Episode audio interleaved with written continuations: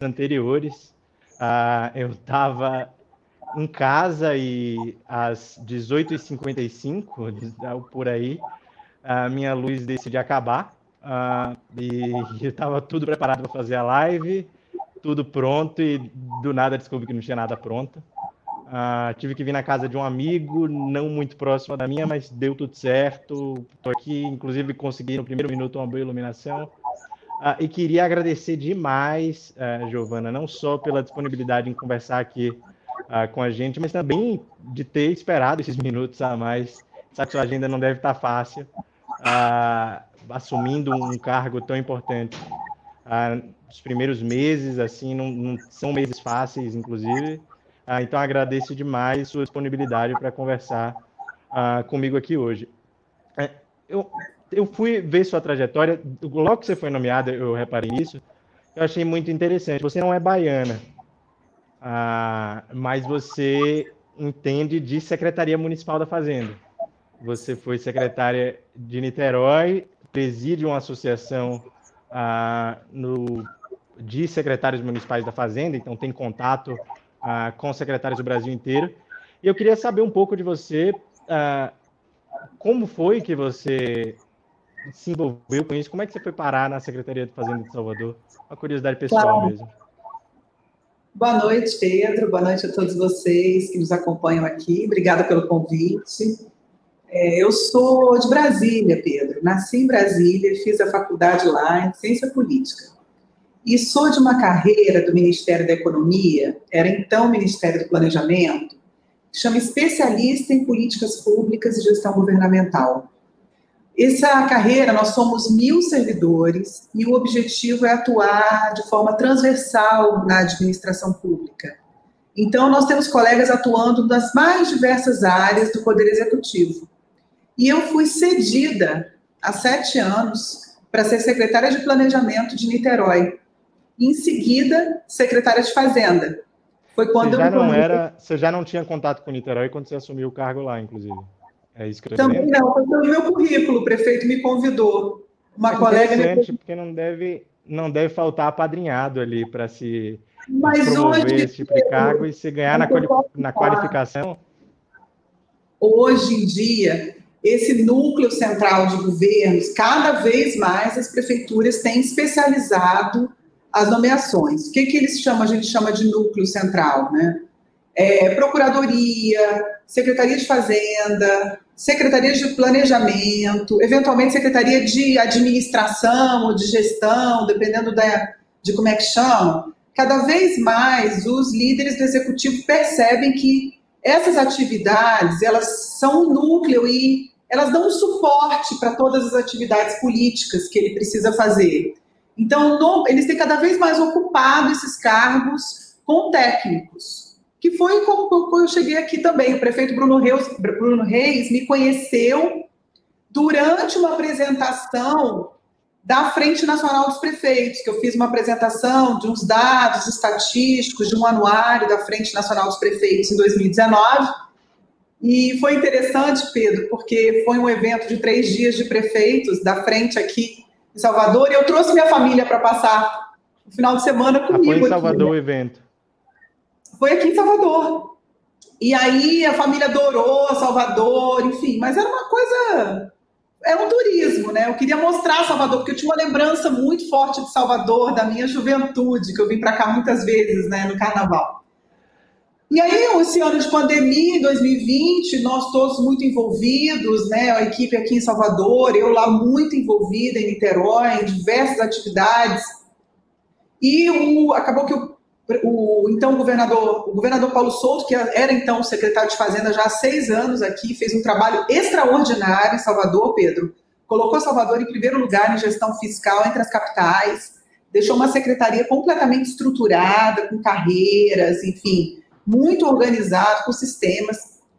É, ele precisou ir para outras missões mais relacionadas à política, então o prefeito Bruno Reis acabou me convidando e eu estou me mudando aqui com a minha família para Salvador agora. Não, então, muito animado. Eu não estou em Salvador, mas como natural da cidade, eu desejo a melhor sorte possível para você nesse desafio.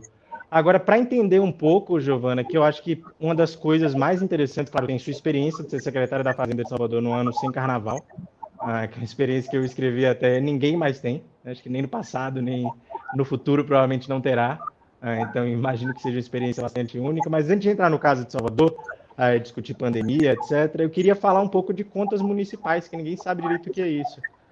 Ah, primeiramente, eh, de onde é que o governo municipal tira dinheiro? Onde, como é que ele arrecada?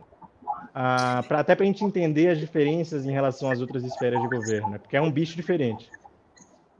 Bem diferente. Vamos lá. Tem as receitas que são tributárias e temos as transferências. São as duas principais fontes dos governos. É, municípios mais ricos ou maiores tendem a ter mais independência financeira e ter uma participação da receita tributária maior do que da transferência na composição total das suas receitas. Quais são as receitas tributárias principais?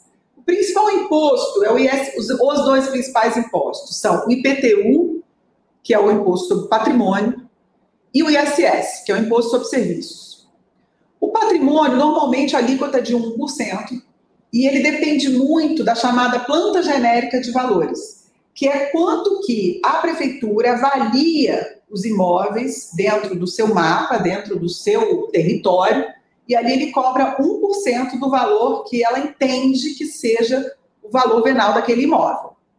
E temos o ISS, que é um imposto que, em tese, é de 5%, mas numa política de incentivo, ele pode chegar a 2%, mas é o mínimo, não pode ser menos do que 2% ISS. E o que é o imposto sobre serviço? Incide sobre o quê? Serviços de educação. Esses números que você dá são de Salvador ou são. Não, é constitucional. IPTU, ah, tá. normalmente tá. a alíquota é essa. É, o IPTU, normalmente a alíquota é essa.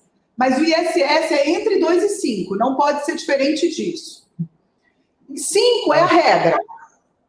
Para você, aí você é muito comum você ter outras alíquotas dentro de alguma política de incentivo fiscal, por exemplo, setor hoteleiro, aí faz 2%. Quais são esses serviços, né? Isso que eu ia mencionar para você. Os serviços são saúde, hospitais, clínicas, escolas, serviços de educação, é, universidades, e coisas mais simples, academia, salão de beleza, todas essas aí são fontes de ISS. O setor de hotéis, por exemplo, que é importante aqui. Outros setores que são importantes, que a gente costuma subestimar, que é esse setor de transporte de valores, de vigia de condomínio, serviços de uma maneira geral. É, temos também serviços de plano de saúde, corretores de imóveis e serviços Boa parte bancários. do que um turista consome, ou a impressão minha? Desculpe? boa parte do que o turista consome? É, então, isso que a gente vai chegar. A gente tem o setor hoteleiro, que é importante, e nós temos outros tipos de movimentação também, porque gera muito emprego, né, a atividade turística. Mas deixa eu terminar de falar das receitas. Essas são as receitas tributárias.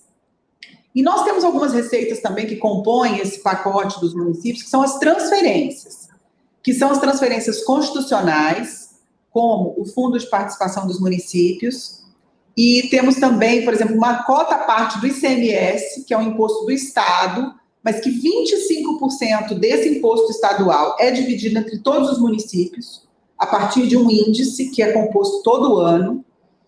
E também é uma transferência importante, essa transferência do ICMS. E temos algumas transferências que não são constitucionais, são é, transferências decorrentes é, de convênios ou de algum projeto especial. Temos também as transferências do Fundeb, do Salário Educação, do SUS. Então, transferência é que a prefeitura não arrecada como ente próprio, né? A gente arrecada e contribui para um fundo grande. Ah, sim, né? claro. E aí isso é redistribuído, é assim que é formado o nosso pacto claro, federativo. Claro. A gente arrecada imposto de renda, a gente, com as nossas atividades aqui, a gente também contribui com o Fundeb. Claro que a gente recebe mais do Fundeb do que a gente paga. Mas municípios ricos não. Municípios ricos pagam mais do que recebem do Fundeb. É uma política redistributiva mesmo para reduzir essa desigualdade interregional do nosso país, a redistribuição dos recursos do Fundeb. Mas então, é, essa é a grande cesta de financiamento do município. Nós temos outros impostos. Temos o transmissão intervivos, que é a partir de transferência do setor imobiliário, que é um imposto importante, não tanto pela arrecadação, Pedro, mas ele é uma boa indicação de para onde está indo a economia do município. É sinal de que as pessoas estão negociando imóvel, então é sinal de que alguma coisa boa está para acontecer ali, entendeu? Então, uma boa sinalização quando a gente tem um aumento desse imposto. O IPTU já não reflete tanto a atividade econômica. O ISS, Pedro, tem uns desafios interessantes que valem a pena ser colocados. Porque essas é, tradicionais formas de prestação de serviço, como eu coloquei para você, educação, saúde, é, saúde, beleza, às vezes transportes ou serviços, eles têm outras formas de serviço que hoje estão acontecendo e que nós, municípios, estamos sendo desafiados a conseguir cobrar. Por exemplo, Uber, iFood, Netflix, aonde a sede da a empresa diz que a sede está em outro município. Então eu não poderia colocar uma obrigação alguma obrigação acessória para recolher aqui. E eu não quero cobrar do motorista do Uber, porque ele é como se fosse um trabalhador, eu quero cobrar da empresa o ISS, né? E a gente tem dificuldade de cobrar ISS desses novos serviços. Porque é então, nós... da empresa, né? Não a gente tem trabalhado, né? entendeu? Como cobrar desses serviços novos, serviços de tecnologia, o serviço de hospedagem em nuvem, como que a gente vai tributar ISS? Então, a gente tem desafios aí da nova economia que os municípios precisam se atualizar e desafiar um pouco a legislação mesmo para a gente é, conseguir sustentar né, essa nossa cidade, todo, tudo que a gente presta aqui de serviços. Foi uma pequena aula aqui, mas eu acho que tem um ponto central aí que você fala que é das três principais fontes de receita, é transferências IPTU e ISS. Ah, e aí eu fiquei pensando enquanto você me falava, ah, o IPTU, como você mesmo disse, não reflete tão bem a atividade econômica ah, a curto prazo. Ah, mas você pode dar um sabor do que aconteceu em Salvador com esses números do ISS, do Imposto sobre Serviços? Então, Quanto é que a pandemia diminui de arrecadação em comparação com 2019, por exemplo? Inclusive porque, só um, um comentário, Salvador, talvez, eu, eu vi esse número em algumas manchetes, não fui atrás para calcular, mas já li bastante os 25% do PIB ligado ao turismo, 25% do PIB ligado ao turismo, do PIB municipal, né? Sabe que dado de PIB municipal não é tão simples de analisar assim, e que também tem alguns grãos de sal nesse número, mas ainda assim ele indica que Salvador é particularmente dependente do turismo e do carnaval. Pois é, Pedro, é importante dizer um pouco para as pessoas que não são de Salvador, né? O que, que é o tamanho do Carnaval de Salvador. Né? Eu acho que é interessante mesmo você abordar essa, esse ponto, porque a gente estima aí que sejam cerca de 60 mil postos de trabalho né, que são gerados aí nesses, nesses quatro dias, nesses cinco dias de Carnaval, e as pessoas conseguem fazer uma pequena poupança ali que dura três, quatro meses, elas faturam por vários meses. Né? É um emprego muito informal, a gente se aprofundou em alguns números aqui nesse período que a gente não teve o carnaval, em alguns cadastros que a gente tinha, Pedro. Só de cordeiro foram 30 mil. É, esses, essa turma que fica carregando corda, né, em volta dos trios elétricos. Aí você tem que ter operador de som, carregador de caixa, segurança, é, os próprios ambulantes é um, também é muito emprego, muita atividade informal, né? Mas a gente tem um cadastro só de cordeiro de 30 mil, então a gente estima aí que umas 60 mil pessoas deixaram de ter uma renda extra, extra, né? Como se tivesse uma outra. É, durante 60 mil, inclusive, desculpa interromper, Giovanni, inclusive queria criar esse clima aqui entre a gente, onde existe essa liberdade, mas são 60 mil que são informais o resto do ano, né? Imagino. Porque o cara, de fato, tem muito uma rede de ambulantes incrível no Carnaval de Salvador. Ah, então, mas esse cara já não estava trabalhando com a pandemia. É isso que eu imagino. Olha, a gente está com índice de desemprego daqueles, da casa dos 14%, né? Então a gente imagina que há uma correlação muito grande entre esse trabalhador informal do carnaval e o desempregado. É, então a situação, assim, além da questão da receita, que eu vou chegar nela que você me perguntou, né? Principal imposto afetado realmente é o ISS.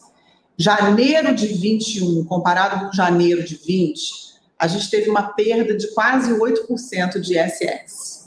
e de fevereiro já fomos para 10, porque é o mês do carnaval, né? Então, a gente também teve, já caiu para 10 a nossa receita de SS. Isso é preocupante, vem sendo no primeiro semestre um pouco compensado pelas transferências constitucionais, porque as transferências do fundo de participação costumam ser maiores no primeiro semestre. Então, a gente ainda não está com um problema grave de receita, Pedro, porque a gente ainda tem algum tipo de compensação de transferência, mas que a partir do segundo semestre vai se agravar, que as transferências começam a ficar um pouquinho menores. Olha, a nossa. E temos toda a questão da despesa, né? Porque a gente já gastou esse ano 100 milhões em Covid. Este ano, que não teve no ano passado essa despesa. Eu não estou dizendo de despesa empenhada, estou dizendo de despesa paga. Sim. Empenhada são sempre do que não existia. é prometido em, em orçamenteis. É. Caso, é empenhado assim, a gente cumpriu o contrato, a gente paga. Então já está comprometido, digamos assim. Né? Ele vai, se ele adimplir a obrigação, a gente paga. Então, realmente, a despesa é altíssima também, Pedro. E uma série. E assim, sabe o que, é complicado? A cidade ela vai desequilibrando com o lockdown. Você tendo. Ano passado, eu estava em Niterói no, no na pandemia, mas é muito parecida com a situação aqui. Inclusive, as cidades trataram de uma maneira muito parecida a pandemia. Quando você faz um lockdown de três semanas, a expectativa é que depois de três semanas, lembra, tudo vai voltar ao normal, vai ter um, né, vai passar. A gente achava que aquilo ia durar três meses, aí depois seis meses. Aí nós estamos completando um ano do primeiro caso de Covid. Então, até onde vai isso, Pedro? A coisa que está complicando aqui na conta de todo mundo é porque no passado a gente achava que iam ser seis meses. E aí agora, quando você faz um lockdown, você não tem. Uma coisa é fazer uma, um lockdown numa empresa, e fechar empresas em abril de 20, porque até março de 20 foi bom. A gente percebe pela arrecadação. A economia até março de 20 vinha correspondendo. Eu percebi assim, vários secretários de Fazenda do Brasil inteiro comentaram isso. O que segurou a arrecadação de 20 foi até março, porque foi muito acima do esperado. Aí você tinha uma situação da economia que as empresas estavam minimamente capitalizadas ali. Agora, a gente fechar, a situação é muito dramática porque você vem de um ano de pandemia. Então é a hora, e nós estamos fazendo muito isso aqui, e outros municípios do Brasil estão fazendo também, em criar já projetos para a retomada econômica. De PPP, de atrair investimento externo, porque o câmbio está sendo uma vantagem para a gente trazer investimentos fora. Salvador tem um investimento, principalmente no setor imobiliário, muito forte, vindo do exterior. Então, nós temos ainda terrenos para vender daqui da cidade, estava falando falar um pouco da cidade, né? A gente tem terrenos, terrenos valiosos, que a gente quer dar uma destinação para setor indutor, que não seja é, uma destinação apenas pela venda, mas que tenha uma modelagem que possa atrair outros investimentos e gerar uma riqueza mais contínua no médio prazo. Eu então, tenho até bastante tem... interesse por esse assunto, se a gente quiser entrar, Giovanni. Eu, a, a, prefeitura fez umas coisas interessantes na Praça Castro Alves, né? De ceder imóveis antigos. É o projeto ah, Casarão. É, é pro... interessante. É, Sim. Tem até uma ex-sede do governo federal sendo cogitada como hotel, que eu acho que é. Ah, mas aí é o governo do estado quem lidera esse outro caso. Ah, é, é mas existe aquele projeto ali ao redor com a ativa participação da prefeitura. Acho que é uma ideia interessante de como o setor privado e público podem ser aliados. Né? Exato. E a gente tem muito essa visão aqui agora e cada vez mais da gente atrair o setor privado para investimento na recuperação urbanística que quando você recupera, na verdade, Pedro, quem faz, o que, que a prefeitura faz para desenvolver uma cidade, né? A gente recupera tem outro lado que eu falei de receita, tem outro lado que eu já falar de despesa, você imagina. Então, se quiser já conectar com o que a prefeitura faz, como isso impactou, por favor, continue sua aula. Não, então, eu ia falar isso. Como é que a prefeitura cria desenvolvimento, né? Como é que a gente promove desenvolvimento de uma cidade? Primeiro, nós temos todos os serviços que nós temos que prestar saúde e educação. Uma educação de qualidade é o que reduz desigualdade e é a principal fonte do desenvolvimento no médio e longo prazo. Então, é dever nosso garantir uma educação de qualidade para todos. Essa é a primeira atividade. A saúde, a principal missão do município é a atenção básica.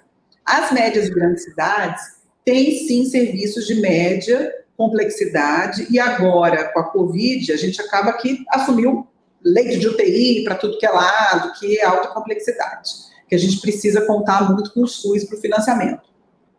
Então, essa é uma forma da gente promover o desenvolvimento e qualidade de vida.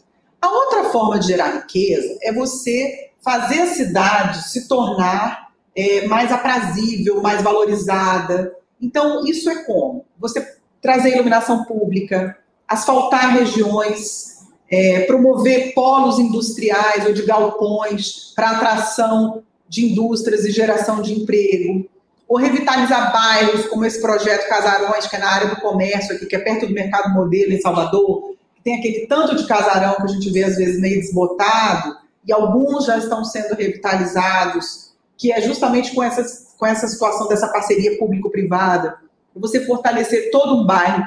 Quando você abre uma avenida, você revitaliza uma região da cidade, seja por meio IP, do IPTU, seja pela atração de comércio ou serviços em volta dessa avenida.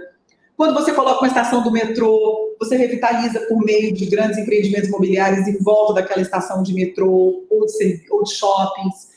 Então, a, a gente promove o desenvolvimento e o crescimento, tanto pelos serviços sociais, quanto pela revitalização urbana, que é uma, um grande papel. Por isso que nós temos que sempre é, trabalhar muito bem a parte do investimento e do custeio.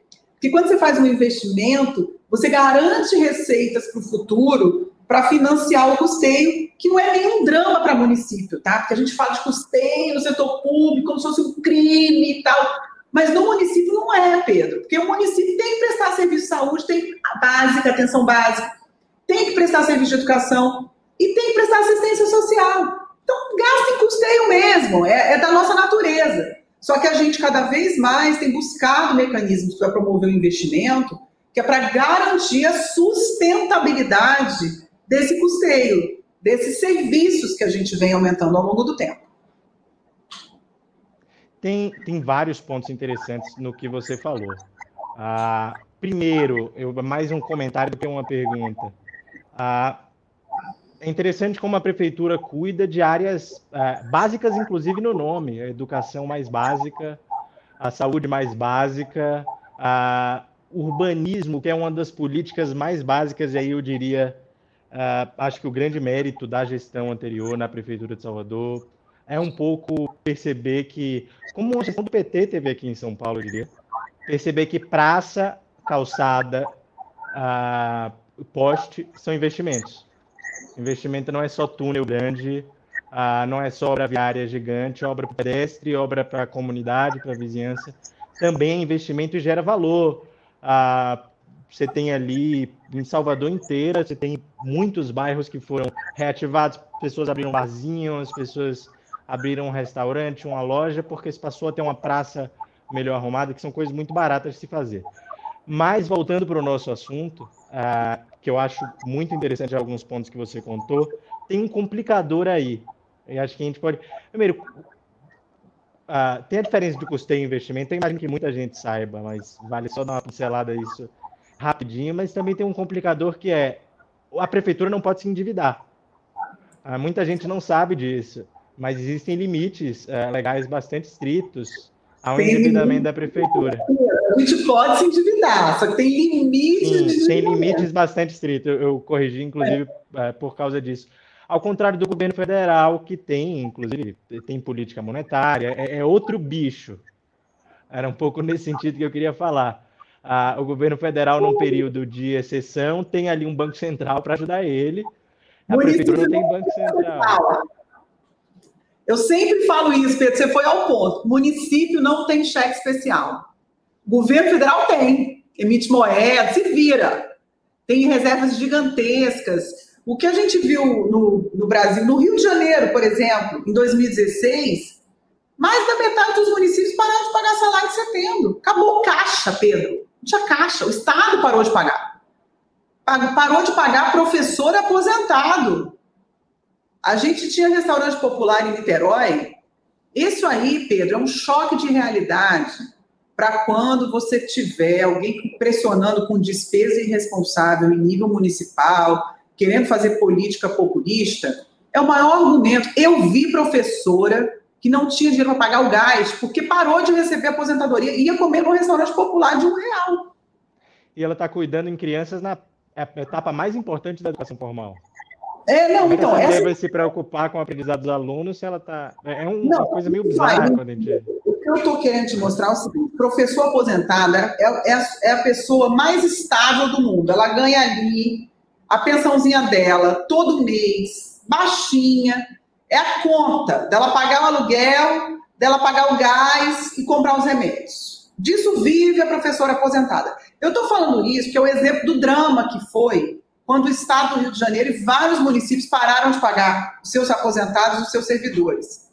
Porque essas pessoas ficaram simplesmente sem ter como comer. Foram comer em restaurante popular, esse restaurante de um real, em frente da que a gente tinha da rodoviária. Eu estou mostrando isso porque exatamente ecoar o que você falou. Município não tem cheque especial. Então a gente tem que controlar a receita e a despesa na unha, porque não há o que se fazer. Acabou o caixa, acabou o milho, acabou a pipoca. Então, como que a gente. Agora, sobre endividamento, eu acho que vale a pena a gente aprofundar um pouquinho.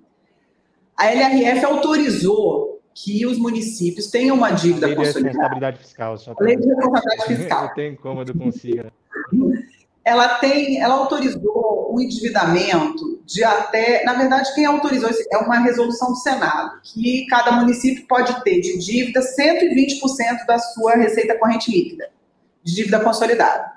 Só que ela também coloca uns limites de saque disso, de cronograma de saque, de 8 a 12% por ano também, para não ter uma dívida muito é, concentrada em poucos anos, enfim, que você tenha problema aí de solvência. Então, o município, ele, em tese, pode se endividar. E não é ruim necessariamente se endivide para algumas coisas. O município se endividar para fazer um BRT é isso que a gente estava conversando, uma coisa positiva, porque em tese no futuro você vai construir um corredor onde você vai atrair empreendimentos imobiliários, você vai ter mais IPTU, você vai atrair serviços perto daquela grande avenida, hospitais, grandes universidades, e vai aumentar sua receita. Então, você se endividar para fazer esse tipo de coisa, não tem problema. É uma coisa até positiva se for num grau de endividamento saudável. O que aconteceu muito no Brasil, até a lei de responsabilidade fiscal, e que aconteceu no estado do Rio de Janeiro também, foi que o estado do Rio de Janeiro e, e os estados antes né, da LRF, eles se endividavam para pagar a despesa corrente, que é essa que você pediu para a gente detalhar um pouquinho. A despesa corrente é aquela que não contribui para a formação de capital. É aquela que não necessariamente, diretamente não contribui, né? Vamos falar assim para ser um pouco mais né, é, heterodoxo. Diretamente. Professor, o professor, de certa forma, está investindo em capital humano. Sempre é, então, eu vou falar diretamente não contribui. Mas é isso, a definição é essa. Então, investimento é aquela que realmente contribui para a formação de ativos né, físicos. Um túnel, é, uma avenida, isso é investimento. É, é, a, é a construção de casas populares, isso é investimento. E o custeio são salários, basicamente, o que você gasta para a máquina ficar de pé de uma maneira contínua. Então, não é o município. Como a nossa atividade é atenção básica na saúde, é o ensino fundamental, então é natural que a gente tenha custeio alto, Pedro, porque a gente compra merenda, a gente compra, a gente paga salário de professor, paga aposentadoria, aqueles municípios que têm previdência própria. Então é, é, do, é do jogo gastar. Agora tem que gastar direito, tem que ver se os planos de carreira estão correspondentes, se a folha está coerente, se eu estou com alguma proporção de investimento, nem que seja ali 8, 10%. Os municípios do Brasil investem pouco mas a União investe menos se você colocar percentualmente em relação à sua receita corrente líquida, entendeu? Então, de fato, hoje no Brasil está se investindo muito pouco. A gente podia abrir um pouco mais de flexibilidade, até para o financiamento, sabe, Pedro? Eu acho que às vezes os municípios estão muito oprimidos, poderiam estar tá se endividando um pouquinho mais, desde que o compromisso fosse com investimento, para a gente conseguir produzir um pouco mais de crescimento em nível local, nas cidades, pelo menos, entendeu? Porque hoje as regras são muito, muito restritas para endividamento, para os municípios e subnacionais de uma maneira geral, para estados e municípios. vários pontos interessantes aqui no que você colocou. Ah, mas, bom, vamos lá. Ah, tem a questão da pandemia, a gente está caminhando, passou por muita coisa, passou desde o que uma prefeitura faz, como a prefeitura arrecada, ah, como é que a pandemia afetou isso. Tem um assunto nesse panorama aí que eu acho que ainda está faltando, que é tentar entender o que aconteceu ah, efetivamente com, a, com as contas da prefeitura durante a pandemia, porque você tem, você reduz gastos em algumas coisas ou só aumenta gastos? Esse aumento de gastos, ah, qual a dimensão dele? A, a transferência do governo federal está pagando tudo ou vai ficar uma conta ah, depois para que a prefeitura pague? Ah, como é que se faz com o ISS caindo? IPTU também imagino que não esteja as mil maravilhas. Ah, vai depender só da transferência? Esse, esse lado da despesa, como é que está?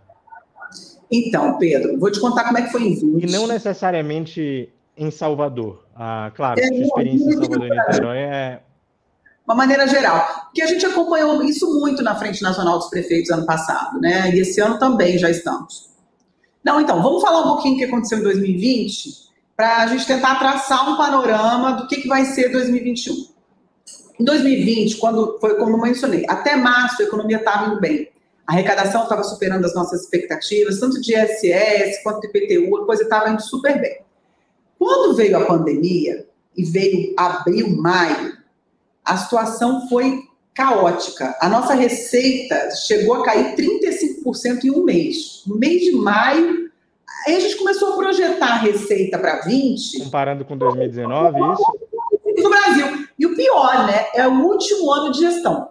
No último ano de gestão, é o ano que você tem que deixar as contas tinindo. Que, segundo a lei de responsabilidade fiscal, também no artigo 42, fala que você tem que deixar no caixa recurso suficiente para todas as despesas comprometidas. Então, isso ia causar uma inedibilidade geral de todos os prefeitos do Brasil. Então, quando chegou em maio, acendeu-se assim, um alarme, um sinal vermelho. A gente fazia, Pedro, a imprevisibilidade era tanta que a gente fazia quatro cenários, porque a gente não tinha a menor ideia do que ia acontecer no ano. Então, o que, que aconteceu ali? De maio a setembro, maio foi o pior mês, abril foi caindo, maio chegou a 35% lá, e é isso, praticamente todos os municípios iguais. Não teve muita, a gente conversava com Campinas, conversava com o Juiz de Fora, conversava com as capitais, e era tudo muito parecido. Maio, 35%. Aí começou a melhorar, agosto já até surpreendeu, setembro já estava ali quase chegando, setembro do ano anterior. Então, é, a gente via. Como é que foi 20? Quando chegou esse momento do desespero, ali em maio, junho, é, foi aprovada a Lei Complementar 173, que era um repasse federal agressivo para subnacionais para compensar a frustração de receita dada as medidas do isolamento social. Então, essas medidas, essa 173, ela realmente compensou a frustração da receita. Então, a gente, digamos assim, empatou. Só que as despesas aumentaram muito também, principalmente em saúde e assistência social. Então, você veio com uma transferência do SUS no final do ano, um pouco mais robusta também para a saúde, e aí a gente conseguiu fechar minimamente equilibrado até o final de 20. Só que com muito repasse federal para os subnacionais. Tanto do ponto de vista para equacionar a frustração da receita, quanto para equilibrar a despesa do SUS. Aí a gente fechou no 0 a 0, 20. O que está acontecendo em 21? Que todo mundo achava que a pandemia, tchau, né? Pior momento da pandemia até agora temos que voltar a medidas restritivas, a despesa altíssima para alta complexidade em todos os entes, tanto estados quanto municípios. E agora, uma situação que a gente já vem de um ano de pandemia, que é como eu mencionei no início. Então, a situação de você fechar a economia agora, ela é muito mais devastadora do que você fechar em abril do ano passado. Ninguém tem caixa. Está todo mundo vindo de um ano de pandemia. Todo mundo, tudo Quando que tinha para comprar, estava, tudo já fez. Eu ia já isso. Quando precisa cortar, corta de onde? Eu, eu, o governo federal uh, eu acompanho muito de perto. Eu imagino que seja parecido, seja de investimento também, né? Olha, é, Mais ou menos, porque a maioria do investimento, pelo menos aqui, a gente faz com financiamento. Então, ele tem um destino muito próprio. Então, investimento pequeno, sem praça, né? Tudo bem. Praça, pavimentação, mas é muito pouco do que você pode cortar. Os grandes investimentos, esses grandes corredores, isso é feito com financiamento que é dinheiro carimbado. Entendeu? Você não pode usar para outra coisa. Não tem muito para onde cortar. Não tem do que cortar, Pedro. O Porque é 5% tem que ser educação. Então, tem chororô, é 25%. Tendo aula, não tendo aula, é 25% da educação. Então, saúde é uma piada. Ninguém gasta 15% mais de saúde, todo mundo gasta 22% da receita. Ninguém gasta Porta fechada não economiza muito? Economiza não. É não. Só, né? Economizou, Pedro, por quê? Você tinha que levar a cesta básica para as crianças, tinha que cobrar a cesta básica para as famílias das crianças que estavam em casa, ou oferecer algum tipo de alimento para aquelas famílias salário de professor, professor. Serviços novos. A despesa grande da educação é merenda e salário. E as duas continuaram. Sem um ganho incremental ali de conta de luz e tal, mas. E você tem que gastar 25%, não importa como. Então, você não economiza educação. Então, você não tem muito, exatamente para onde você vai economizar um pouco de conservação de cidade, mas você tem que gastar uma fortuna, porque tem que fazer limpeza urbana, tem que fazer campanha para tirar a gente de praia, tirar o povo da rua. Então você tem que ter guarda municipal para fazer isso. É isso, Pedro. Não tem muito de onde você cortar. Você gasta ali, economiza na conta de luz, economiza pequenas despesas de custeio, mas se você for analisar no cômputo geral, é, é o custeio que não dá para você cortar. Você vai cortar o quê? UPA? Você vai fechar UPA no momento desse? Que é o custeio grande, né, que a gente tem hoje. Tem muito pouco para cortar. A gente precisa gerar mais financiamento, gerar mais renda. E agora, nesse momento, aí eu ia falar de 21, né? Você falou, bom, aí a pandemia foi isso. 21, a gente já estava começando uma pequena recuperação. O aeroporto de Salvador, por exemplo, já estava com 75% do movimento dele.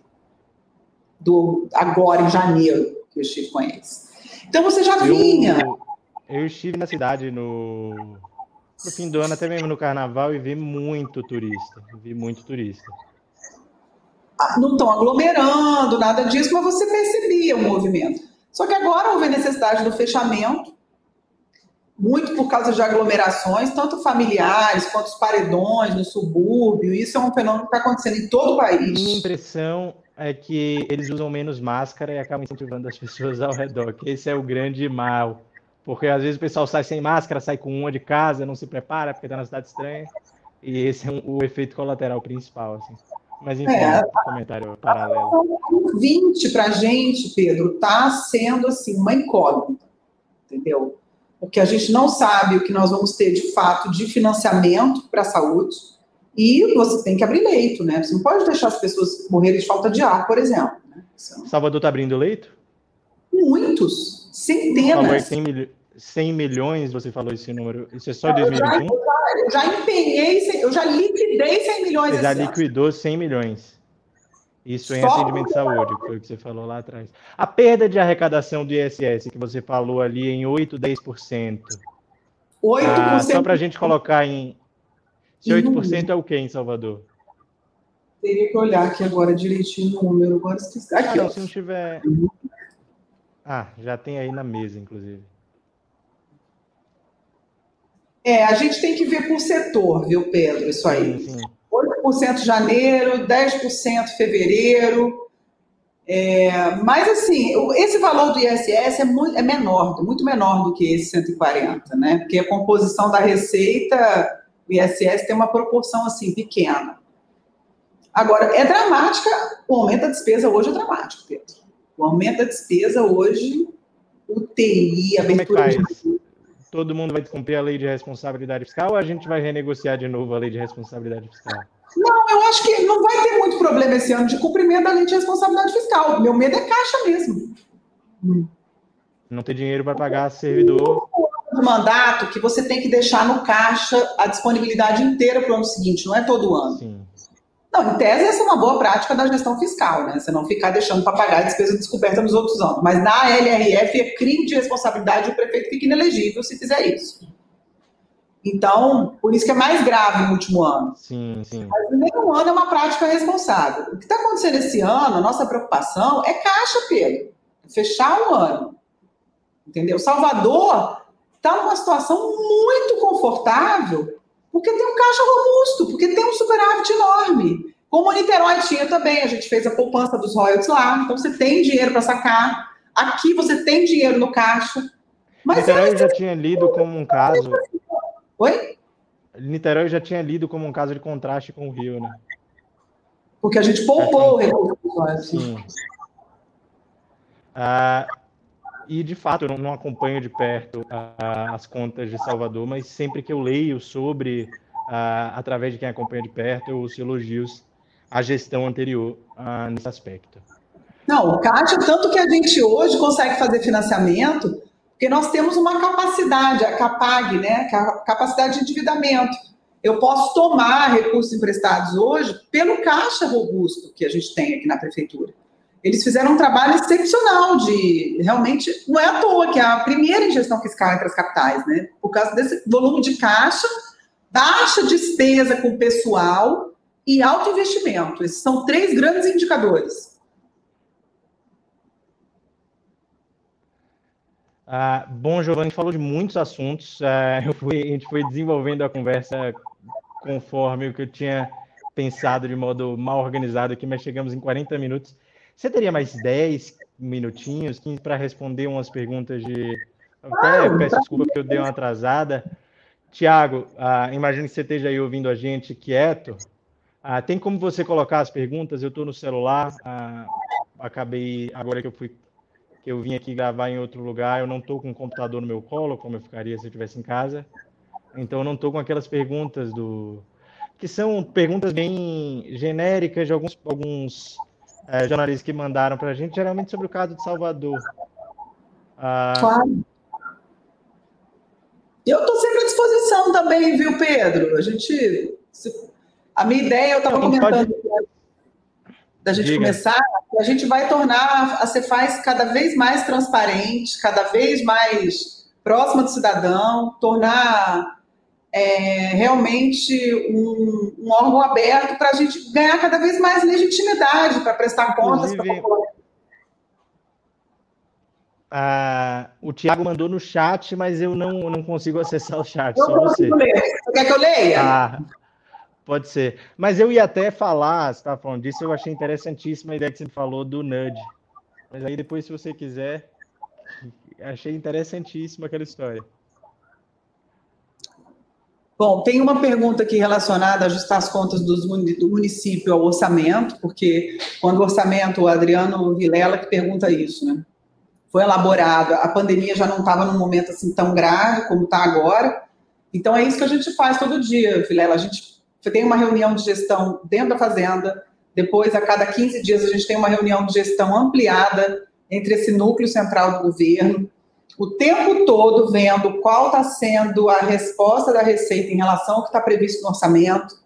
A gente trabalha aqui, que isso, essa cultura a gente herdou da gestão anterior e vamos continuar. Com contingenciamento, você não pode empenhar aquilo que ainda não tem receita, com liberação de cotas financeiras para serem liquidadas de acordo com a disponibilidade também que for sendo arrecadada, para justamente não criar aquilo que eu te falei, Pedro.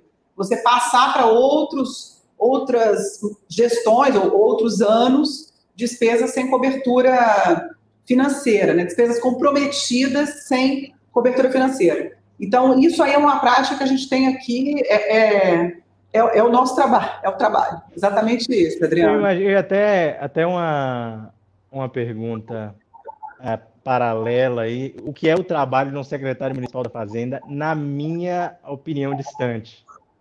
Ah, tem uma, um caixa com dezenas de bocas e dezenas de autoridades querendo olhar o seu, e você basicamente conversa para tentar fazer com que as contas. Você é a pessoa que conversa com todo mundo para tentar fazer com que a conta caiba no, no planejamento. É mais ou menos isso? É. Secretário Municipal da Fazenda? É, eu acho assim, Pedro, que a principal atividade do secretário de Fazenda deve ser promover o desenvolvimento. Eu acho que essa aí deve ser, deve ser o nosso mantra, entendeu? O nosso pressuposto. Tudo que a gente decidir na Secretaria de Fazenda é o que vai gerar desenvolvimento. E aí, é, como fazer, né, também. E aí, essa parte que você falou de equilibrar os pratinhos. A gente está o tempo todo pensando em custeio, investimento, receita, receita, receita, como que a gente vai colocar recurso para dentro, tudo que trazem para mim e fala, tá, mas o que, que isso vai significar de receita? Vamos priorizar, vamos priorizar o que vai botar recurso para dentro. A gente está assim o tempo todo e gastar com, com serenidade, com cuidado, com racionalidade. Agora, é, tem uma questão na receita, Pedro, que é fundamental. Promover o desenvolvimento e ter uma política tributária isonômica e justa. Não é justo que alguns paguem e outros não.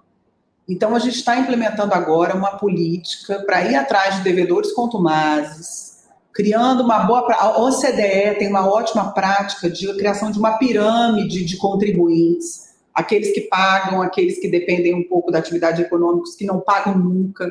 E eu vou focar a minha atividade de fiscalização nesses que não pagam, tornar, usar inteligência artificial e big data, malhas fiscais, para a gente chegar nessa turma, que não é justo. Repare, Salvador tem 750 mil é, imóveis cadastrados para o IPTU.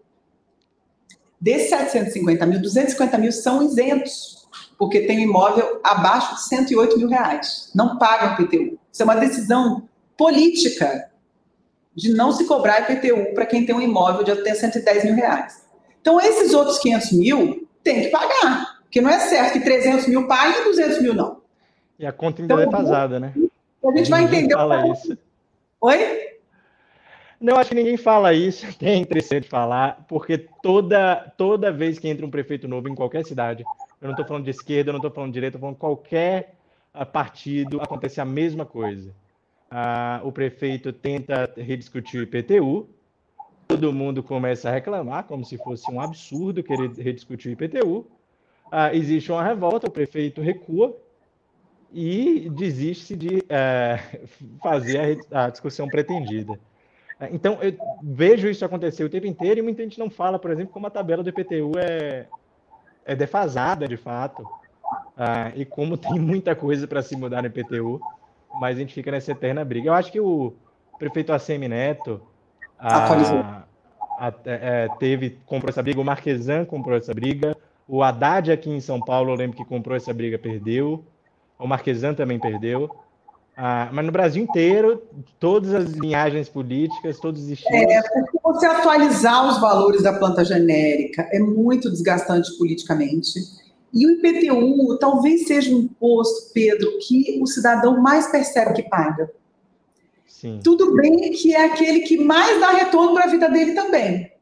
Porque, mas isso é também a gente do governo, eu acho que a gente tem que tornar mais sofisticada essa comunicação com o contribuinte, sabe?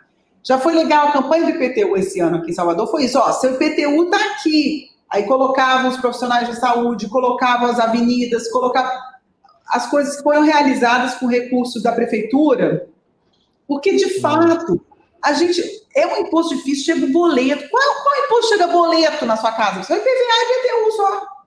Entendeu? Tem um boleto, aí vai junto com, uma, com matrícula de filho em colégio, no início do ano. Então, é um, é um imposto que o cidadão ele sente muito quando ele paga, mais do que talvez qualquer outro imposto que ele pague. Então, de fato, a gente tem que desenvolver uma estratégia, por isso que eu conversei um pouco com você sobre nudge antes, para você mostrar para o cidadão aonde que aquele imposto está sendo utilizado. E hoje a gente tem condição, que a gente tem uma sofisticação de distribuição de dados dentro das cidades, de cadastros, que a gente sabe qual bairro está tendo obra, e qual bairro você está arrecadando recurso, para se comunicar com esse cidadão e dizer, oh, nós estamos reformando essa praça com o teu IPTU, ou então a gente está conseguindo pavimentar essa avenida. Eu acho que é isso que também falta um pouco aos governos, entendeu? Mas cada vez mais os governos também sabem melhor para onde os recursos estão indo, Pedro. De fato, a gente está aumentando cada vez mais e profissionalizando cada vez mais a forma de gastar muito por causa da lei de transparência, que a gente realmente tem que tornar as nossas despesas transparentes. Então, a gente tem que incutir também uma racionalidade na despesa. Quais são os critérios? E quando você tem isso, é muito mais fácil você se comunicar com o cidadão. Se você não tem critério, se você não tem racionalidade, você não tem nem como se explicar. Você não tem como criar um diálogo. Mas se você tem um olhar sobre o que está sendo feito, se você sabe quais são os seus pressupostos, quais são os seus objetivos, é muito mais fácil você entregar. Entregar um diálogo, entregar uma transparência. Em Salvador, a gente tem um objetivo: tornar o IPTU isonômico e uma cobrança justa. Esse é o nosso objetivo. Nós vamos perseguir esse objetivo. E aí a gente vai ter condição de olhar no olho do contribuinte e explicar que é isso que a gente está fazendo. Bom, Gabriel Moura do Correio. Nos últimos tempos há um crescimento sem precedentes da capital, na capital baiana, de pessoas investindo na bolsa e de surgimento de gestoras locais. Como a Cefaz vê esse fenômeno? Olha que eu não sabia, estou sabendo aqui e estou achando interessantíssimo. Acho até que a gente pode criar alguma conversa sobre isso. Eu não sei se tem IPO de empresa baiana, talvez a gente pudesse fazer alguma conversa sobre isso. A gente tem, o prefeito criou agora, Bruno Reis, criou uma secretaria de desenvolvimento econômico. Eu vi que tem essa pergunta do Gabriel. Eu acho que quando, por exemplo, a gente tiver empresas que atuam aqui em Salvador, que eventualmente venham fazer IPOs, a gente pode conversar sobre o ambiente de investimento na cidade, no momento de um IPO, entendeu? No momento de um valuation. Aí que tá, junta com a pergunta, tem uma pergunta aqui do Política Livre, sobre como a gente melhorar o ambiente de negócios em nível local, é, no momento que, no nível federal, o ambiente está tão imprevisível, para não dizer outra coisa, né? Depois dessas intervenções nas estatais, numa imprevisibilidade do que vai ser é, a manutenção dos compromissos dos contratos, enfim, que a gente precisa para funcionar o capitalismo, como que as cidades podem criar ambientes de investimento que podem é, garantir, digamos assim, investimentos, né? Eu já venho conversando isso muito com Mila, que é a nossa secretária de Desenvolvimento Econômico. Salvador tem um ativo, aliás, tem, tem alguns ativos, Salvador. Salvador tem a questão da criatividade, Salvador tem a questão é, de uma mão de obra farta, que precisa ser qualificada sim para alguns setores, mas a gente já viu que no setor de turismo a gente já conseguiu fazer um bom projeto de capacitação, então não significa que a gente também não possa fazer para outros. E a gente tem aqui que é uma estabilidade política. Acho que isso hoje no Brasil tem um valor também. A gente tem uma estabilidade política, tanto na relação com o Estado, apesar de ser adversário politicamente. Você tem uma relação de diálogo construtiva e positiva, e você tem uma continuidade política, que isso também é muito importante para o ambiente de investimento. Você vê, trocou o prefeito agora, já vi um prefeito que conseguiu ficar oito anos, que é ótimo. Agora você vai ter mais quatro, praticamente com a mesma cultura da gestão, entendeu? Inovando mais, fazendo o que ainda precisa ser feito, mas dando continuidade. Então, isso aí tem um valor para o Brasil, no Brasil, muito grande. Você vê os estados mais desenvolvidos, tem uma estabilidade partidária, uma estabilidade de gestão, os municípios também. Então, acho que isso é uma vantagem que o Alexandre Galvão pergunta, que é uma vantagem comparativa que Salvador tem em relação a muitos outros lugares do Brasil. Com certeza. Ah, existem. Eu acho que no, a Bahia está muito numa situação que eu nunca vi de estabilidade, tanto o governador do PT quanto o prefeito do DEM, o, o governo estadual do PT, já vai lá para os seus 16 anos, né? Já, já vai completar 16 anos agora. A linha de gestão mudou bastante no período, mas existe uma estabilidade grande, até alguns dos mesmos partidos que, em um caso, vão apoiar um, outro caso vão apoiar outro, sem ter aquela a restrição ideológica que, que muita gente que vem de fora, assim, imaginando a política de outro jeito, imaginaria que existiria. Eu, de novo, não acho ruim. Existe até, Giovana, você vai descobrir, uma disputa aberta, que todo mundo sabe. A prefeitura faz obra, cria um pagode dizendo que a obra é da prefeitura, o governo estadual faz obra, cria um jingle também dizendo que a obra é do governo estadual. Isso é muito comum. As duas gestões são muito tocadoras de obras e e gostam disso particularmente. A gente tem mais pergunta, Tiago? Certamente já soube que isso é bom para ela. Você então, já tá, você já viu esses? A, a população já percebeu que isso está gerando uma competição muito saudável para ela, que ela está se beneficiando com isso. Não criou aquela coisa ruim, negativa. É, São como a gente vê eleitores Aqui você criou um ciclo virtuoso. A população já notou isso. São os mesmos eleitores, inclusive. E é. Rui tem uma aprovação de 68, o Neto tinha de 78, é uma aprovação de fato. Os dois têm uma aprovação muito robusta na capital. Ah, o Tarcísio, que é até da nossa equipe, como a prefeitura enxerga a revitalização da Cidade Baixa? Existe algum plano efetivo para tal? Um grande amigo meu que vai ficar doido nessa pergunta. Muito, muito, Tarcísio. E Mila, nossa secretária de Desenvolvimento Econômico, tem muito essa visão.